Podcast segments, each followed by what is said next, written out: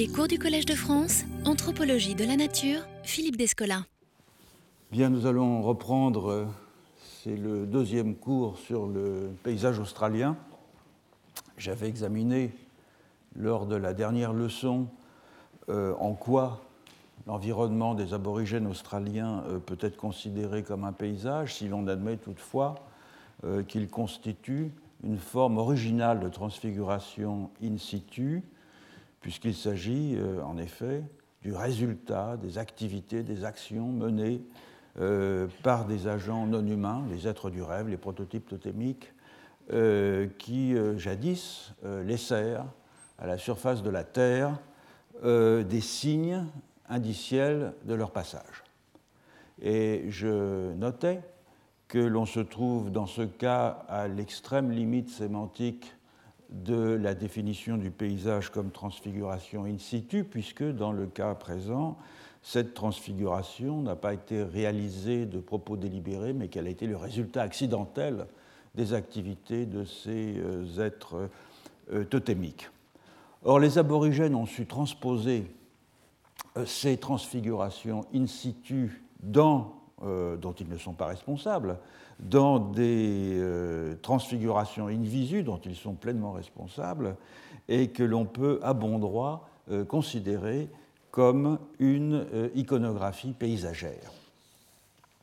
Donc la peinture de paysage, si on choisit de l'appeler comme ça, c'est au fond un, terme qui est de plus en plus répandu chez les spécialistes de cette question, euh, la peinture de paysage des aborigènes australiens euh, consiste en effet à reproduire dans des images les opérations de genèse de l'environnement, jadis euh, mise en œuvre par les actions des êtres du rêve. Autrement dit, il s'agit de transfiguration in visu dans des artefacts euh, iconiques, des transfigurations in situ opérées il y a longtemps par les créateurs de l'ordre du monde. Et c'est donc ce que nous allons voir aujourd'hui, cette transposition.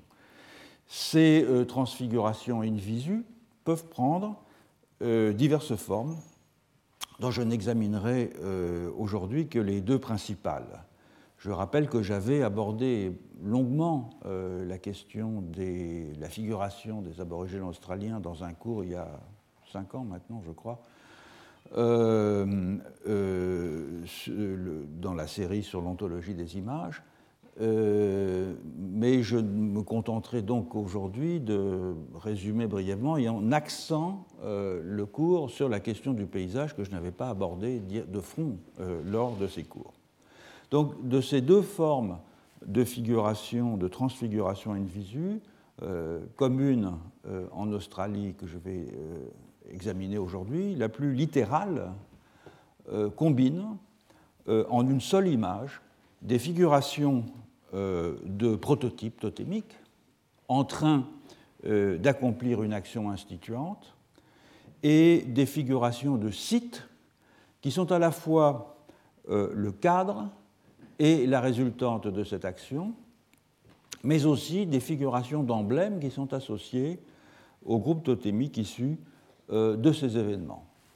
Cette représentation d'un ordre spatio-temporel et classificatoire en train de euh, s'actualiser dans un, événement ou d'advenir au cours d'un événement est très bien illustré par une tradition euh, figurative du nord de l'Australie, celle des Yolngu du euh, nord-est de la terre d'Arnhem, sans doute celle, cette tradition, qui offre les codes paysagers les plus mimétiques dans cette, dans cette région du monde, ceux qui ressemblent, disons, le plus à une peinture de paysage.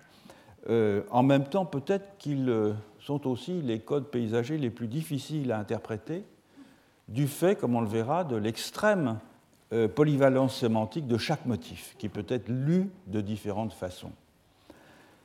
Une transformation logique de ce schème figuratif de l'ordre totémique en cours d'avènement consiste à ne figurer que le résultat du processus, à savoir le paysage brut, en omettant de représenter ceux qui en sont la cause, c'est-à-dire les êtres du rêve. C'est la formule, elle, qui correspond aux peintures des aborigènes du désert central, et j'examinerai donc ces deux schèmes paysagers successivement. Je vous donne la bibliographie que j'ai utilisée principalement aujourd'hui.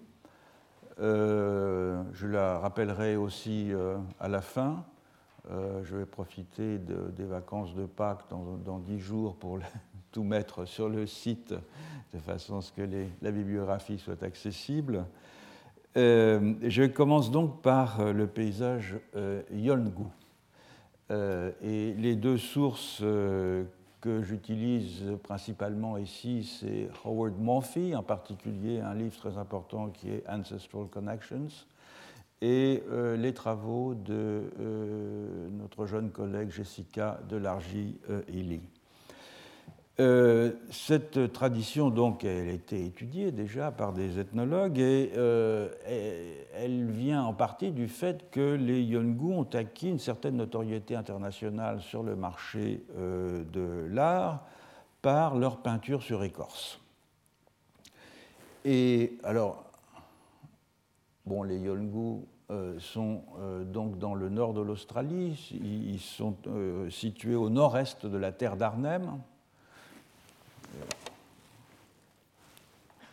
donc la terre d'Arnhem est là, et c'est un groupe linguistique, vous voyez, qui est euh, réparti euh, dans cette partie euh, orientale.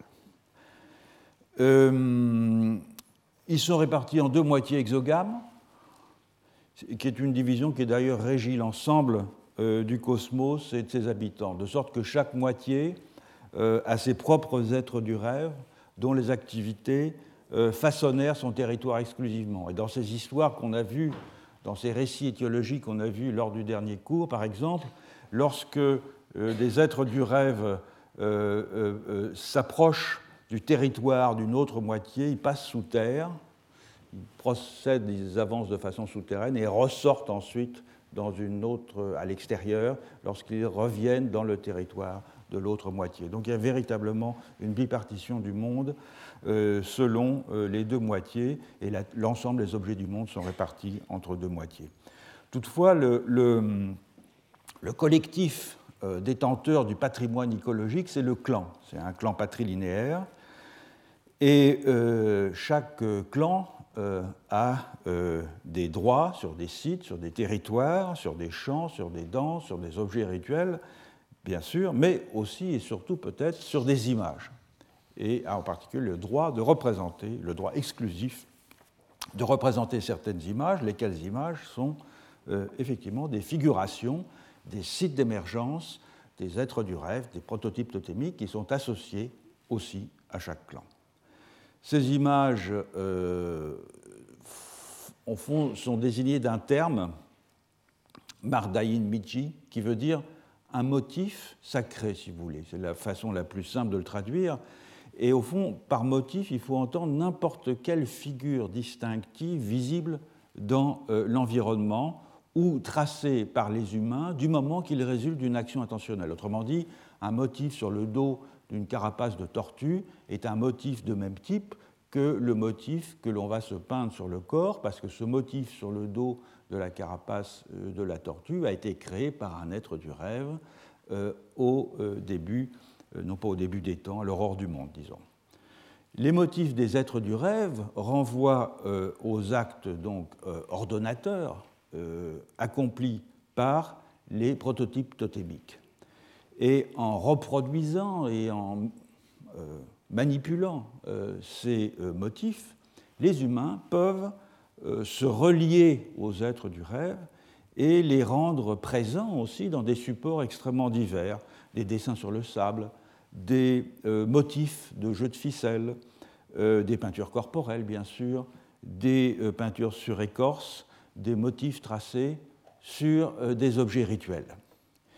Donc les images Yolngu sont l'expression, au fond, la plus visible de l'ordre totémique en ce qu'elle procède directement de ceux qui ont institué euh, cet ordre et qu'elle reflète la segmentation du monde que ces êtres ont opéré initialement.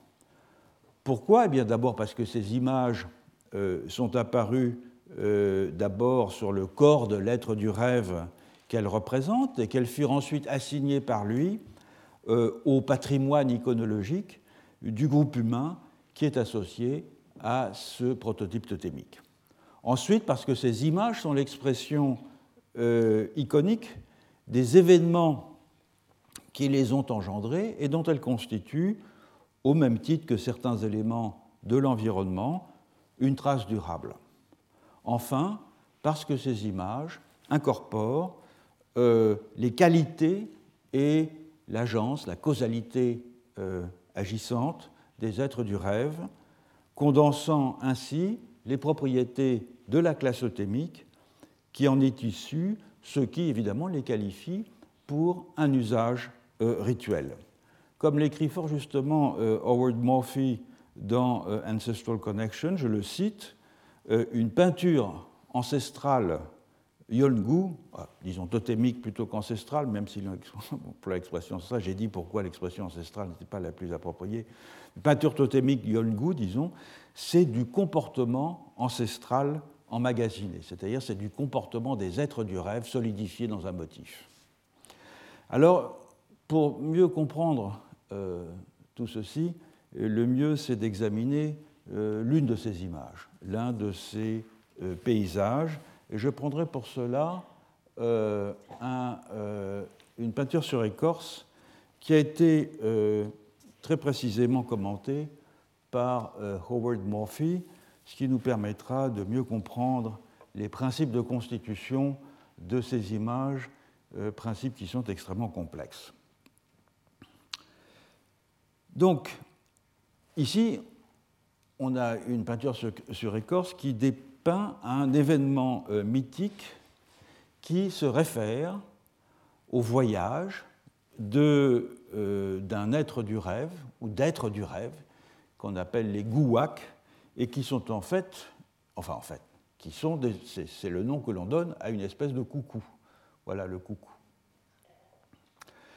Euh, comme je l'ai dit, les êtres du rêve portent souvent des noms d'animaux mais euh, ces noms sont en fait plutôt euh, des euh, indices d'une qualité au moyen desquels on va désigner une espèce animale. Cela dit, les qualités de l'espèce animale sont néanmoins visibles dans certaines des qualités de l'être du rêve, et comme on le voit ici dans la peinture, par exemple, le bec, la forme des yeux, etc. Donc cet événement mythique qui est dépeint ici, ah, là aussi l'expression d'événement mythique n'est pas très appropriée, parce n'est pas dans le cadre de mythologie classique du type des mythologies amérindiennes, par exemple. Ce, récit de, fondation, disons, euh, se réfère donc au voyage de Gouac, et le lieu représenté dans cette peinture sur écorce euh, s'appelle Jarakpi, et c'est un lac d'eau saumâtre entouré de dunes de sable sur la côte du golfe de Carpentari. On en a, voilà l'endroit où le lieu se situe. Hein, le, lac d'eau saumâtre, c'est ça. Donc ici, c'est la, la, côte. Hein. Et euh, euh, voilà une photo du lieu qui, comme vous voyez, n'a vraiment rien de remarquable. Donc là, c'est une photo vue depuis euh, la, bordure euh, euh, côtière. Alors, c'est quoi cette histoire? Eh bien, deux gouacs qu'on voit ici, hein, deux opossums, deux émeux et quelques autres êtres du rêve entreprirent un voyage depuis Burwanidi, un site dans le pays du clan Ritangu, et euh, chaque nuit, ils campaient dans un lieu différent, et euh, les Gouaks s'installaient en haut d'un anacardier. Alors l'anacardier est représenté ici, dont il mangeait les fruits. Les opossums euh, grimpaient alors sur l'anacardier, qui, dans cette image, n'est plus représenté par l'anacardier ici, mais par le corps des gouacs. Donc on voit les opossums grimper sur euh, l'anacardier, tout en filant leur fourrure. Je ne sais pas si on peut d'ailleurs parler de filet pour de la fourrure. En tout cas, ils euh, tressaient leur fourrure pour en faire des longueurs de cordon. Lorsqu'ils avaient filé une certaine longueur de cordon, qui variait dans chaque campement, les gouacs disaient aux opossums d'arrêter et ce morceau euh, de cordon était donné au clan dans le territoire duquel il se trouvait. Les émeux, ici, voyageaient avec eux et euh, en perforant le sol euh, avec leurs pattes pour créer des trous d'eau. Ça, c'est la version publique qui est connue euh, par tous les adultes du clan Mangalili à qui appartient ce récit et qui seuls ont le droit de le figurer. La section suivante de l'interprétation de cette peinture sur écorce est due à un ancien du clan, Narijin, qui euh, l'a raconté à ses fils, et parmi ses fils, il y a donc l'auteur de cette peinture, qui est Banapana. Au cours de leur voyage, donc ça c'est le prolongement ésotérique, les Gouacs et les opossums visitent un lieu appelé euh, Garn Garn, dans le pays du clan euh, d'Arwangu, et là ils parlent à un être du rêve du nom de Barama et lui disent qu'ils cherchent un endroit pour s'établir. Barama leur dit de continuer à marcher vers le sud-est jusqu'à arriver à un pays près de la mer où le sable blanc est brûlant et où la mer est riche en euh, aliments. En arrivant à ce lieu nommé Jarakpi, donc ce, lac salé dont on a vu tout à l'heure une photo, ils trouveront un arbre Marawili et ils devront établir leur campement sous cet arbre. C'est donc ce qu'ils firent.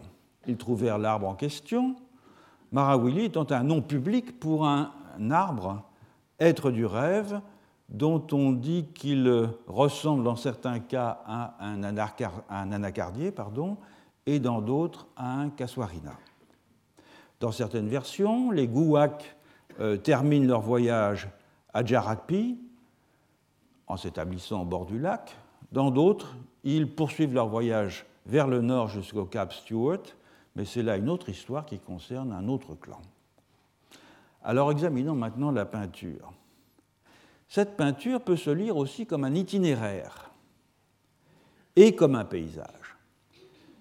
Il est dit dans le mythe que lorsque les euh, êtres du rêve arrivèrent à euh, Jarakpi, le paysage était informe, à l'exception de quelques arbres, et que c'est par leurs actions euh, que les êtres du rêve donnèrent au paysage sa configuration présente. Sous cette nouvelle dimension, le tableau peut se euh, lire de la façon suivante. Quand les Gouacs arrivèrent à Jarakpi, ils s'établirent dans un bosquet d'anacardiers. Et donc, en fait, la représentation de l'itinéraire, on passe maintenant ici. C'est ça qui figure le bosquet d'anacardiers, euh, représenté vu du ciel, Là, ils mangèrent, tandis que les opossums tissaient leurs cordons. La première cérémonie euh, Ngara du clan euh, Mangalili fut réalisée par les êtres du rêve après qu'ils eurent préparé tout le cordon de fourrure.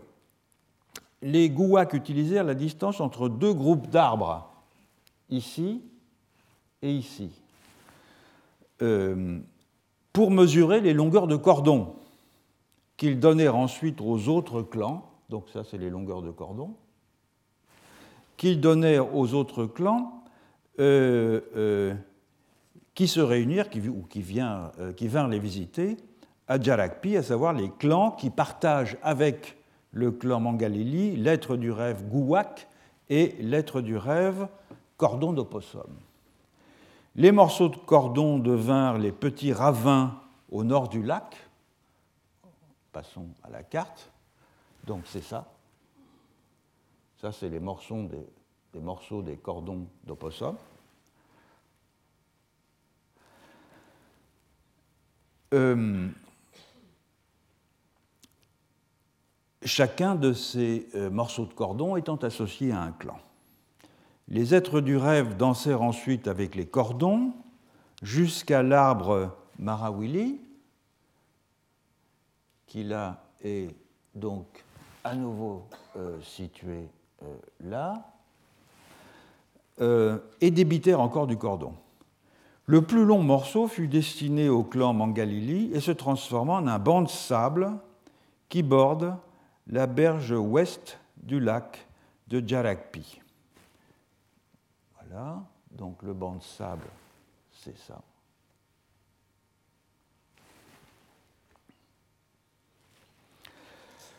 Ce banc de sable est représenté sur la peinture par le corps du gouac de droite.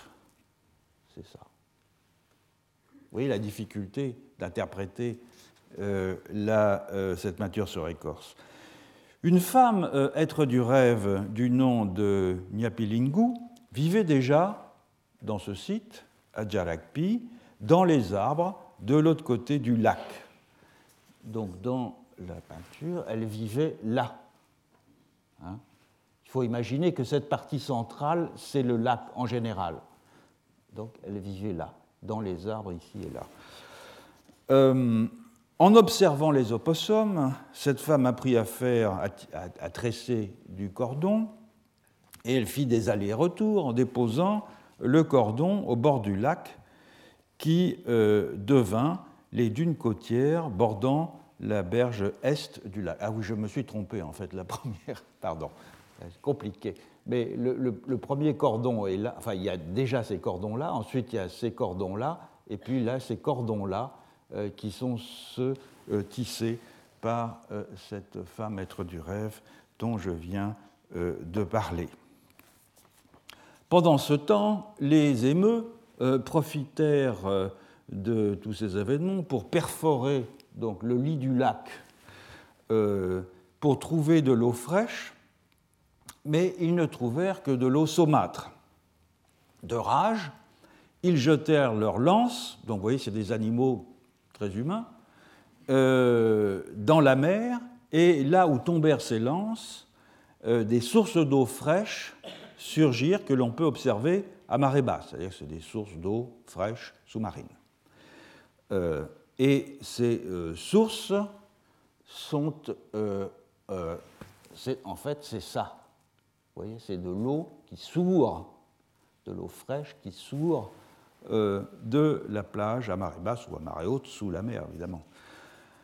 donc la peinture peut être lue comme une carte, et c'est d'ailleurs en l'utilisant ainsi que Narijin, le père du peintre, a expliqué à Howard Murphy les détails d'un voyage qu'il avait fait à Jarakpi peu de temps auparavant. Donc je cite le père du peintre. Nous sommes arrivés ici, donc euh, euh, ici. Nous sommes arrivés ici dans la Land Rover. Euh, oui, parce que les temps ont changé. Les aborigènes se déplacent en Land Rover maintenant. Et nous avons progressé dans les dunes jusqu'à un groupe d'arbres. Alors attendez, voilà, c'est toujours le groupe d'arbres ici, voilà, euh, où nous avons campé pendant deux nuits. Donc là, c'est une histoire réelle, hein, ça rapporte un événement qui s'est passé peu de temps auparavant. Nous sommes ensuite allés à un autre bosquet d'arbres, celui-là, hein, qui était présent dans la Genèse euh, que nous avons euh, évoquée tout à l'heure déjà. Euh, où nous avons attendu l'arrivée de Bangara, qui est la femme du narrateur. J'ai ensuite été à l'arbre Marawili pour prier, donc c'est celui-là. Euh, nous avons ensuite construit nos maisons sous les dunes à la fin de la ficelle d'Opossum. Donc c'est sur la peinture ici, les maisons étaient construites ici. Donc, on voit que la peinture figure à la fois un récit du temps du rêve, la genèse d'un paysage, puisque tout était informe auparavant, une carte schématisant des traits topographiques, puisqu'on voit les choses vues de haut, euh, et la représentation d'un itinéraire personnel, le tout attestant d'un lien intime et profond entre un groupe de filiation, un clan, un lieu et une genèse ontologique. Alors la structure de composition de l'image consiste en trois segments qui sont ici indiqués euh, en A, B et C, si vous voulez. Trois segments euh, qui figurent au milieu le lac et euh, d'autre part, de part et d'autre, les dunes qui bordent le lac, qui sont des dunes, vous l'avez vu, qui sont un peu différentes, euh, qui sont les dunes ici, et puis cette espèce de, de dune de, surélevée, enfin de, de bourrelet surélevé euh, qui est au nord euh, du lac. le bloc à gauche, le bloc A, euh, représente le côté vers la mer, alors que nous voyons la carte évidemment de l'autre côté, parce que nous, nous faisons des cartes orientées vers le nord, mais euh, ça n'a guère de sens pour les aborigènes de faire la carte orientée vers le nord. La carte est vue depuis le point d'accès où on arrive à ce lieu, c'est-à-dire on y arrive vers le nord, et donc l'orientation est inversée par rapport à celle d'une cartographie normale. Donc la, peinture est orientée ici euh, sud-nord. Donc le bloc à gauche représente le côté vers la mer, c'est-à-dire tel qu'on l'approche euh, à pied depuis le nord, et le bloc de droite représente le côté vers la terre. Et cette division correspond en outre à euh, la division des cycles de champs rituels euh, Jarakpi entre les champs d'eau douce d'un côté et les champs d'eau salée de l'autre. On a deux autres images euh, deux autres euh, représentations euh, de, cette, de, ce site,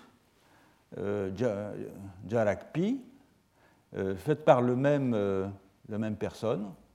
Voilà. Et toutes les peintures de Jarakpi, c'est-à-dire toutes les peintures de paysages de ce site particulier, répondent au même code figuratif, de même que les objets euh, sacrés qui leur sont associés, avec ce schème en trois blocs, eux-mêmes segmentés, chaque partie de la peinture étant associée à un événement et à un lieu. Et on, alors, on peut prendre ce, modèle, si vous voulez, que j'ai tiré euh, de l'interprétation qu'en donne Howard Murphy, qui est au fond le gabarit de lecture de toute la série des images dépeignant un même type de paysage. Donc au fond, il faut s'imaginer que si vous avez, c'est comme si vous aviez euh, la peinture euh, du pont de Bougival euh, par un impressionniste, et cette peinture, elle a un code figuratif qui sera différente de la peinture de la berge de la Grenouillère par un autre impressionniste qui se trouve à 100 mètres de là. Chaque représentation de paysage est définie par un code figuratif particulier. Donc il s'agit d'une grille ou d'un gabarit euh, d'organisation qui prévoit toutes les euh, insertions possibles, c'est-à-dire que c'est un gabarit génératif. Euh, par exemple, les animaux qui ne sont pas figurés dans aucun des images que l'on a vues, mais qui sont mentionnés dans les champs de l'eau salée, par exemple, devront figurer seulement sur le côté mer de la peinture, c'est-à-dire dans le bloc A. Euh, ceux qui sont mentionnés dans les champs de l'eau douce devront être figurés dans le bloc B. Donc on pourrait dire que c'est la topographie du lieu qui fournit le schème figuratif, avec cette segmentation en trois parties, lac et les deux bords du lac, Mais c'est oublier que cette topographie est aussi le produit, elle n'est pas donnée, elle est le produit d'événements que le schème organise, et d'ailleurs ce schème respecte les orientations générales, mais ne vise aucunement à l'exactitude euh, cartographique. Donc en ce sens, le gabarit structure le paysage autant qu'il est structuré euh, par lui. Donc c'est à la fois un modèle de et un modèle pour. En ce sens, évidemment, ce n'est pas un modèle inculqué. On va apprendre euh, avec des, sous, la forme, par exemple, que je, que je montre là, en, enseignant, disons, les différents segments. Euh, c'est un schème qui s'acquiert progressivement par la pratique, euh, en observant un paysage, en participant euh, à des rituels, en écoutant des récits étiologiques, et, surtout en peignant des images de ce type sous la direction des ancêtres du clan. Donc l'existence de schèmes de ce genre pour tous les groupes de peinture associés à des êtres du rêve spécifiques, à des sites et à des clans, au fond correspond bien à cette idée générale euh, exprimée par les Yongu que tout dans le monde est issu euh, du temps du rêve, que les formes de surface, et ça c'est une expression de Ward Murphy encore, sont engendrées par des formes sous-jacentes, c'est-à-dire par ces structurations initiales que les êtres du rêve ont données au monde. Et finalement, les humains ne font qu'entretenir et figurer des subdivisions immuables qui régissent la distribution des êtres et euh, des lieux. Donc on le voit, cette peinture sur écorce euh, des euh, Yolngu combine de façon originale une pictographie, une héraldique et une topographie, mais traitée de façon générative, c'est-à-dire traitée comme un processus de genèse en train de s'accomplir. C'est une pictographie, car chaque peinture dépeint une séquence d'un récit étiologique concernant des aventures en un endroit précis euh, d'un ou de plusieurs êtres du rêve.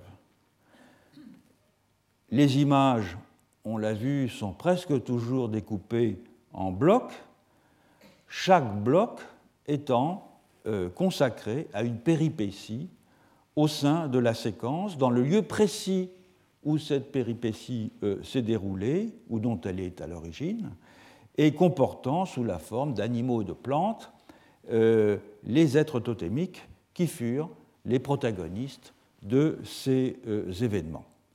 La position des blocs reflète de façon euh, schématique la situation des lieux les uns par rapport aux autres dans la disposition spatiale dépeinte. Donc on voit qu'en dépit du souci mimétique tout à fait manifeste, ce n'est pas véritablement un paysage au sens européen, ni même d'ailleurs au sens de la peinture chinoise de paysage, puisque les lieux ne sont pas évidemment organisés comme l'espace embrassé par la vue à partir d'un point, euh, donc par le regard subjectif d'un spectateur situé dans une position singulière, euh, mais les euh, lieux sont organisés de façon strictement topographique par rapport à leur disposition dans un espace au fond tout à fait objectif, car c'est un espace allocentré ou géocentré il peut paraître très subjectif, parce que c'est un espace qui est en cours de constitution, formé par les actions d'être du rêve, etc., mais il est néanmoins très objectif en ce sens qu'il n'est pas dépeint à partir d'un point de vue singulier. En outre, les éléments du relief, ou les composantes organiques euh, euh, des, êtres du rêve qui se transforment en éléments du relief, sont très stylisés. On l'a vu, un cercle euh, représente un trou d'eau, un feu, un campement, euh, une noix, tandis que des lignes euh, en pointillé représentent un nuage ou un bosquet ou une source. Et selon la signification accordée à ces motifs, le même bloc dans la même peinture peut donc servir de support à plusieurs événements à l'intérieur d'une même, séquence, à condition que les événements en question se soient tous déroulés évidemment dans le même secteur topographique. Donc ce qui compte, c'est la localisation dans un secteur particulier. Mais chacun des éléments à l'intérieur de ce secteur peut servir à euh, signifier plusieurs euh, événements. Cette disposition permet donc de suivre un trajet ou de retracer un trajet euh, d'être du rêve, mais aussi un trajet accompli à présent, comme on l'a vu tout à l'heure, dans les mêmes lieux par un membre du clan. Et la composition en bloc reflète ainsi un, un schème spatial réel, au fond un gabarit, qui rend possible l'insertion de toutes les histoires qui se sont déroulées en ce lieu, au temps du rêve, comme aujourd'hui. Donc chaque peinture sur écorce euh, Yongu, il y en a beaucoup, figure à la fois un récit ordonnateur du temps du rêve, l'engendrement d'un paysage, euh, une carte schématisant des traits topographiques et en même temps aussi une sorte d'écu armorial euh, l'ensemble attestant d'un lien très profond euh, entre euh, clan, euh, site et genèse ontologique. Alors évidemment, il s'agit de paysages au sens de transfiguration in visu, dans la mesure où chaque peinture sur écorce représente un morceau de pays, à la fois iconique, puisque des éléments caractéristiques d'un site ils sont reconnaissables. Un arbre, une source, un lac, etc. Mais en même temps, euh, euh, représentés aussi de façon indicielle, puisque les motifs totémiques constituent autant de traces des actions laissées par des prototypes totémiques, traces qui euh, prennent place à côté de l'image de ceux qui les ont laissées. Mais ces peintures, et c'est là euh, tout leur intérêt, euh, sont aussi bien plus que des paysages. Euh, elles figurent avec beaucoup de subtilité un trait tout à fait paradoxal de l'ontologie totémique, à savoir le fait qu'il s'agit d'une part d'un ordre transcendant, car c'est un ordre extérieur et supérieur aux individus, en même temps qu'un ordre immanent, puisque personne n'est en mesure de le totaliser. Il n'y a pas de point de vue qui permettent d'objectiver cet ordre transcendant. Et c'est une des particularités au fond du totémisme, puisque chaque, chacune des classes regroupant humains et non humains, chacune des classes totémiques donc, est ontologiquement autonome. Chaque, euh, chacune de ces classes constitue euh, un, une totalité intégrale, autosuffisante, puisqu'elle fournit le cadre de l'identification de ces composants humains. Et c'est exactement ainsi que se définissent les euh, segments totémiques chez les Yongu, en particulier les clans et euh, les moitiés. Aucune totalisation n'est donc possible de l'intérieur. Et c'est ce que montrent fort bien les images.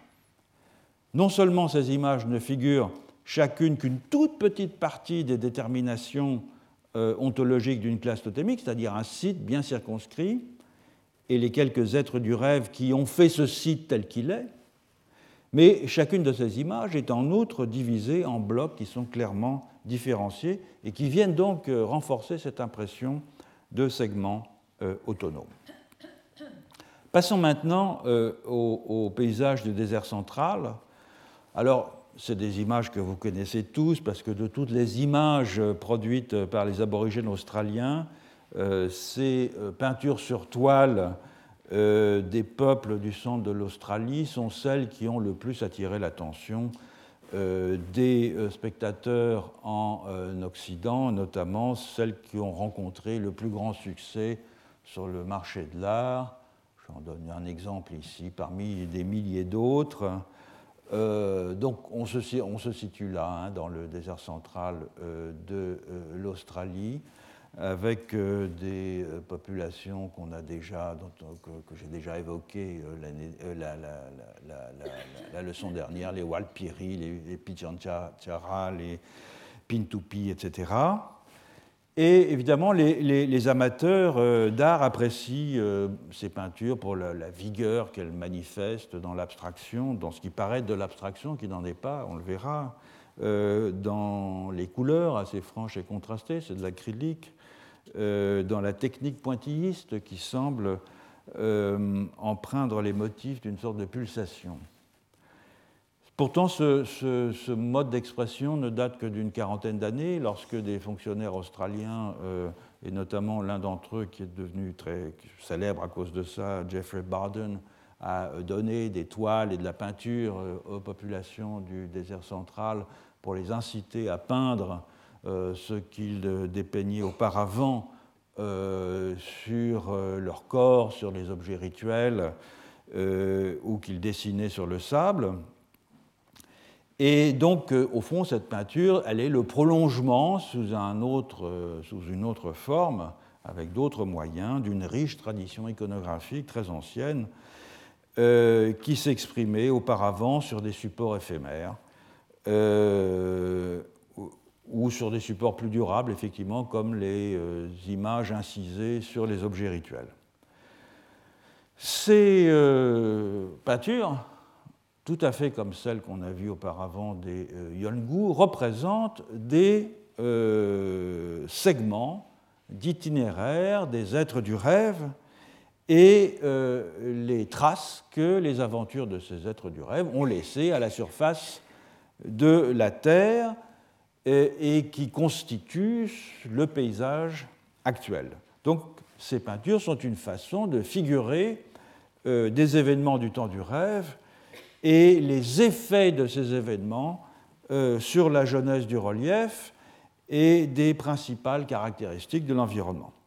Mais à la différence de ce qui se passe en terre d'Arnhem, euh, les euh, prototypes totémiques n'apparaissent jamais, jamais directement en tout cas, dans les tableaux, même si leur causalité intentionnelle n'en est pas absente. Par exemple, chez les Walbiri, les motifs des êtres du rêve sont dits investis d'une puissance générative qui fait qu'on les emploie au premier chef dans des entreprises euh, orientées vers la reproduction de la vie, c'est-à-dire c'est la, croissance des enfants, le maintien de la fertilité du monde, les rites de multiplication des espèces et même l'attraction magique de partenaires sexuels.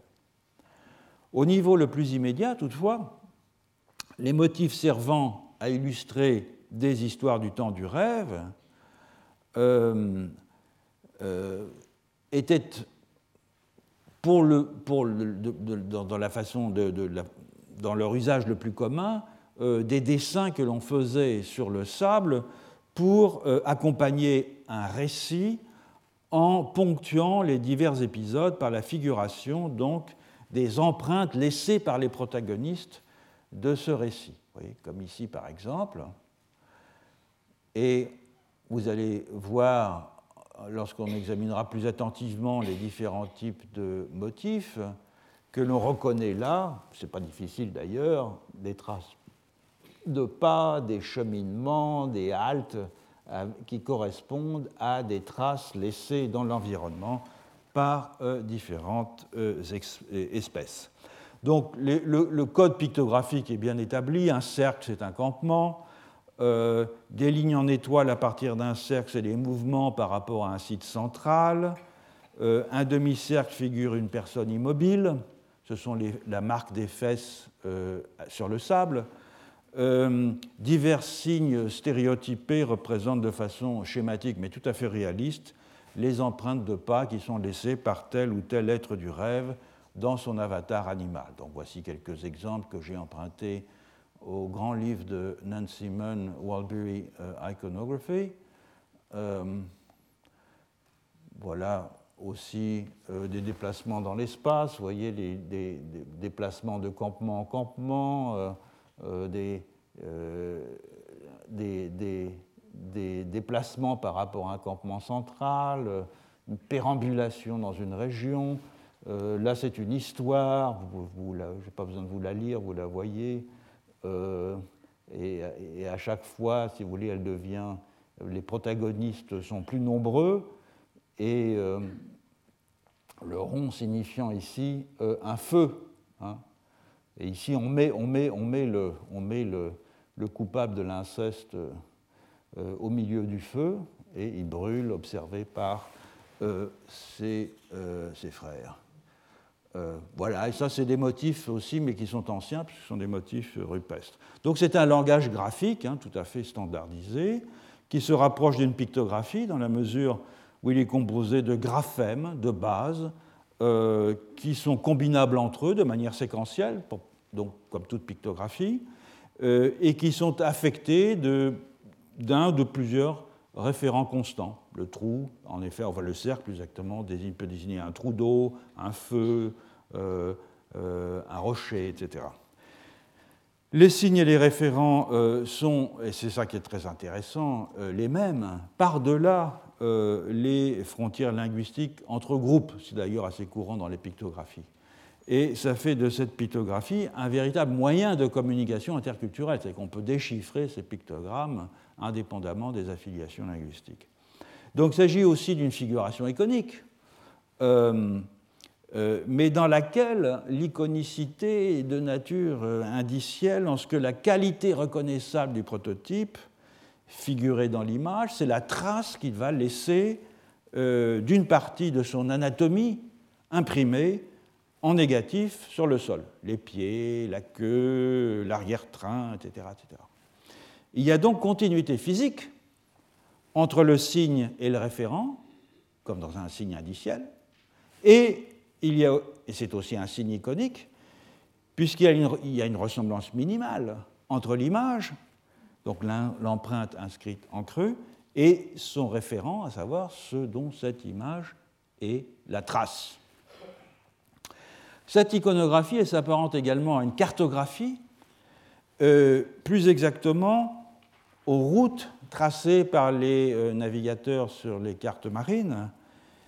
Et au lieu euh, de figurer l'ensemble des éléments significatifs d'une portion d'espace, comme c'est le cas dans une carte ordinaire, les motifs vont figurer un itinéraire suivi par un être du rêve dont les étapes successives ne sont pas définies par la présence préalable d'un élément remarquable du relief, mais deviennent au contraire, en raison d'une péripétie de la vie de cet être du rêve, le lieu de surgissement de cet élément topographique singulier.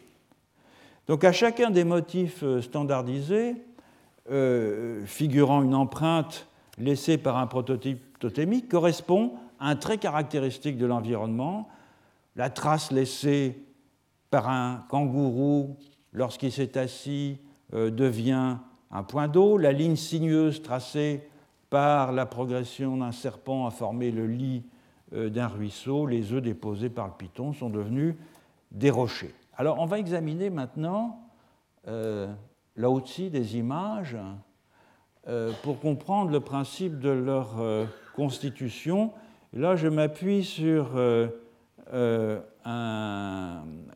les analyses qu'a proposées Fred Myers dans son livre Painting Culture à propos de peinture des Pintupi, donc du désert central, et en l'occurrence, il s'agit d'une peinture d'un monsieur qui s'appelle Wuta Wuta Changala, et qui désigne la colline de Chukanina. Alors, c'est une histoire, bien sûr, qui est figurée ici. On va en voir d'autres variantes, et ça, c'est un sketch, un, croquis, pardon, anglicisme. C'est un croquis que euh, euh, Fred Myers a fait d'une peinture et euh, dans lequel il situe les différents éléments du paysage qui, en fait, représente cette colline. Et c'est donc une histoire, encore une fois, de genèse d'un élément du paysage. Il s'agit euh, d'étapes sur le trajet d'un homme du rêve qui s'appelle Vieil Homme, Yina, et c'est un thème favori de ce peintre Wuta Wuta Changala. Donc le vieil homme commence euh, son voyage à Kampuranga, dans les Henty Hills. Il voyage vers l'ouest pour faire étape à Chukanina. Chukanina, c'est donc ici. La grande colline de la photo est visible sur le croquis donc, de cette peinture faite par euh, Fred Myers en 1974, et c'est la zone 1. C'est ici la colline. Hein.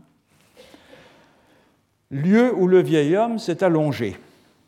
La zone 2 indique l'endroit où le vieil homme a déféqué, qui est un lieu d'ensorcellement, euh, parce qu'il a déféqué des objets d'ensorcellement. Et les deux marques qui sont ici, qui sont ces marques de pied, sont les traces de ses pieds lorsqu'il s'est accroupi pour déféquer. Donc c'est très réaliste.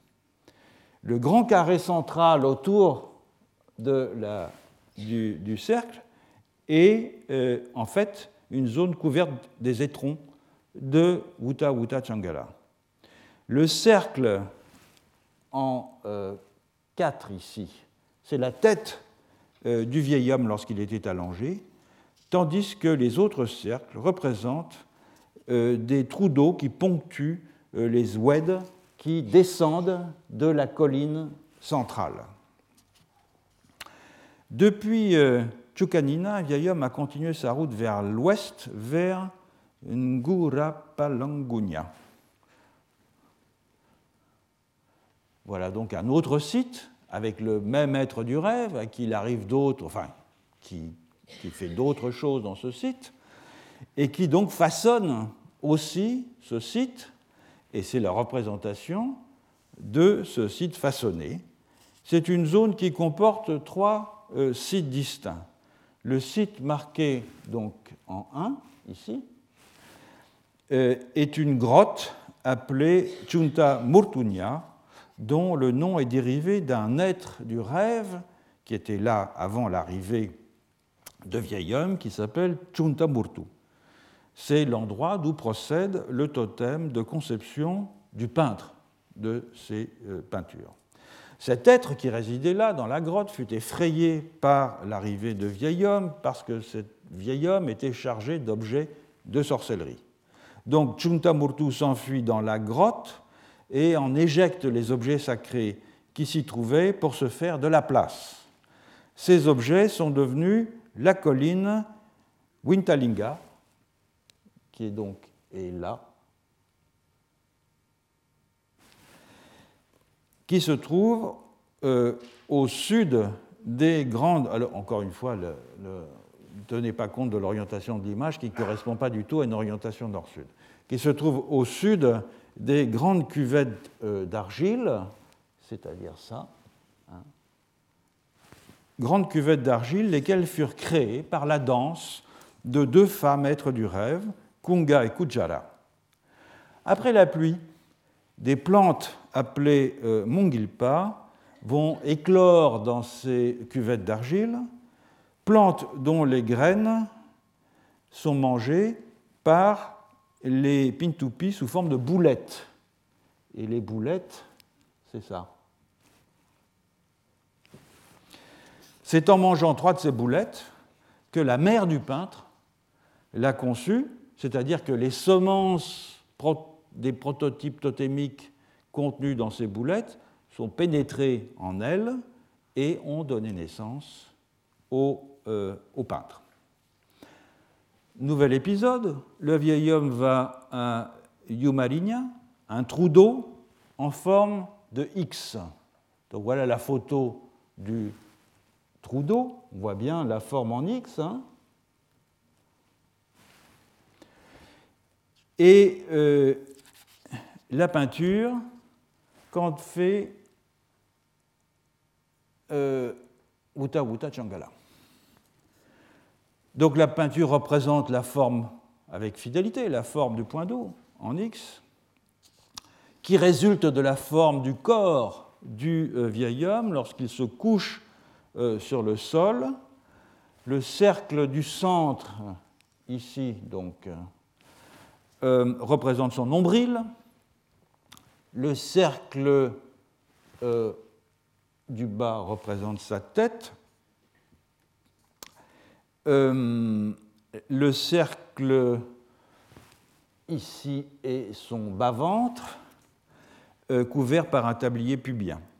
et la ligne oblique partant à gauche vers le haut figure ses jambes, donc là, et euh, la ligne qui descend vers le bas représente sa ceinture, laquelle euh, a laissé une marque colorée à l'intérieur du trou d'eau. Enfin, la ligne qui descend vers le bas euh, à droite figure la lance du vieil homme et aussi les motifs qu'il portait sur les flancs. De cet endroit, vieil homme se leva dans la nuit pour copuler avec sa belle-mère. C'est une grande obsession des aborigènes australiens, c'est l'inceste absolu. Et donc, euh, ça vient très très souvent dans les histoires euh, des êtres du rêve. Donc, c'est une terrible infraction aux règles de l'Alliance. On ne peut pas faire pire euh, en Australie. Et aussi de la bienséance d'ailleurs. Et c'est cet acte qui a donné naissance au lieu Yumaringa, qui signifie littéralement belle-mère. Alors, ce peintre, Wuta euh, Changala, a peint de nombreux tableaux de Yumalinya. C'est un privilège dont il jouit du fait euh, que euh, sa mère l'a conçu non loin de là et que ce site fait donc partie de son pays en somme. Mieux, il forme la base de son identification au lieu dont les êtres du rêve qu'il dépeint sont à l'origine. Alors, on va voir un exemple. Là, c'est un simple croquis, on n'a pas la photo, mais Fred Myers a fait le croquis alors que Wuta Wuta Changala était en train de peindre euh, ce, tableau. C'est une peinture de 1981 euh, qui a été réalisée peu de temps après une visite euh, à Yumari, alors que le peintre et d'autres artistes planifiaient un retour dans leur territoire traditionnel et plus particulièrement dans le cas de Wuta Wuta Changala à, Yumari, qui est son site totémique. L'iconographie de cette euh, peinture est donc marquée par ces circonstances particulières. Wuta Wuta Changala revenait constamment, lorsqu'il peignait, euh, sur le fait que euh, les ossements de ses parents, c'est-à-dire de son père et du frère de sa mère, étaient enterrés là. Et donc la forme en X du point d'eau est aussi là toujours nettement visible, évidemment. Euh, et c'est le schème euh, visuel central qui fait euh, coïncider la forme physique du site et la forme physique du corps de l'être du rêve, vieil homme. Donc là, la tête est en 1, comme dans la précédente d'ailleurs, couvert d'une coiffure rituelle. Son pénis est en 4, ici sont, et euh, parmi euh, les cercles qui l'entourent et qui figurent euh, des petites dépressions dans la plateforme rocheuse du point d'eau, donc ces cercles-là, l'un d'eux représente la vulve de sa belle-mère.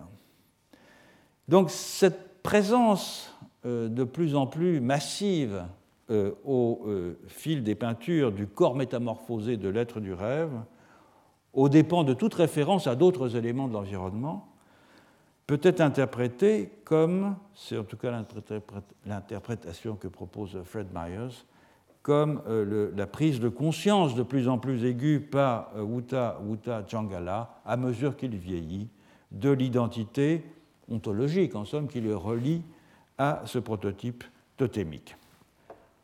Autre peinture, toujours en 81, quelques semaines après euh, la peinture précédente, Wuta Wuta Changala a peint un autre tableau, Yumari, tableau très grand et visuellement assez spectaculaire.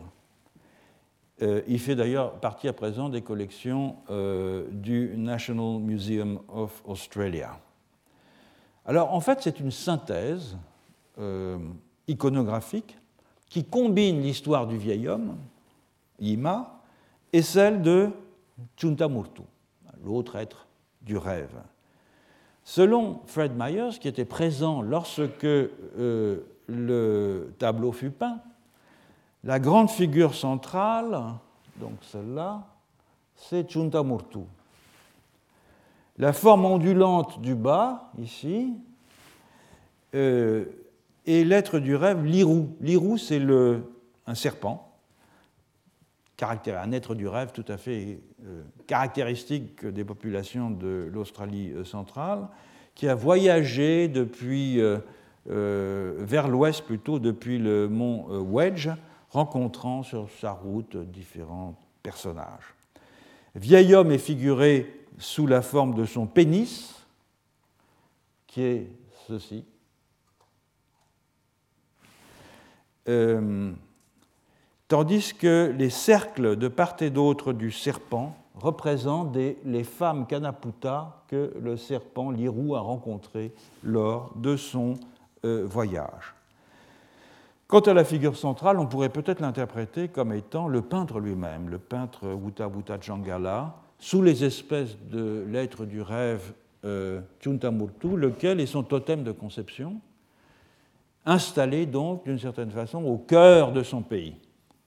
Et les cercles autour de la figure représentent des rochers situés autour de la grotte où euh, Chuntamurtu s'est euh, réfugié. Vous voyez la polyvalence sémantique de ces, de ces, de ces motifs. Quelques mots de conclusion, parce que je vois que l'heure avance. Donc, voilà d'autres représentations par Wuta Wuta Changala, je ne vais pas rentrer dans le détail, mais qui, au fond, représentent euh, à chaque fois aussi une partie euh, du paysage que l'on a vu euh, auparavant. Donc, on voit à travers ces exemples que les motifs dépeints sur ces toiles des aborigènes de l'Australie centrale comme ceux d'ailleurs qui sont gravés sur les objets rituels comme les Churinga, figurent tout à la fois des traces des prototypes totémiques, les événements que ces traces évoquent, les sites que ces traces sont devenus, les itinéraires qui relient ces sites, et enfin, par métonymie, la présence toujours euh, active des êtres qui sont à l'origine de tout cela. Là encore, à l'instar des images euh, il s'agit de la transfiguration in visu, d'une transfiguration in situ, autrement dit, de la reproduction à une autre échelle par les humains de la mise en forme de l'environnement dont euh, jadis des non-humains furent les instruments accidentels. Comme avec les peintures sur écorce euh, de la terre d'Arnhem, on peut aussi euh, parler dans ce cas de paysage, puisque chaque toile représente un site euh, bien délimité, où se déroula au temps du rêve un événement saillant, quoique cette représentation, évidemment, soit beaucoup plus indicielle et beaucoup moins iconique que, dans le cas des peintures sur écorce euh, Yolngu. De ce fait, euh, à la différence de la tradition euh, picturale européenne, la figuration du paysage ne prend pas l'apparence, disons, d'une scène contemplative, mais de la restitution fidèle en miniature de trajets de morphogénèse qui sont éventuellement interconnectés sans que ces trajets soient pour autant jamais intégrés dans un espace homogène.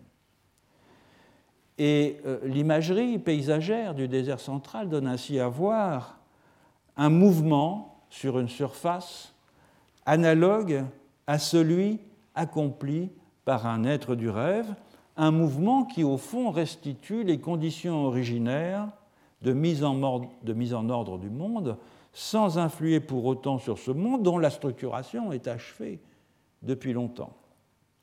Il s'agit en somme de rendre présent une structure accomplie, mais dont les effets sont toujours vivaces en reproduisant de façon schématique les moments clés de la genèse de cette structure et les événements qui ont permis qu'elle s'inscrive à la surface de la Terre.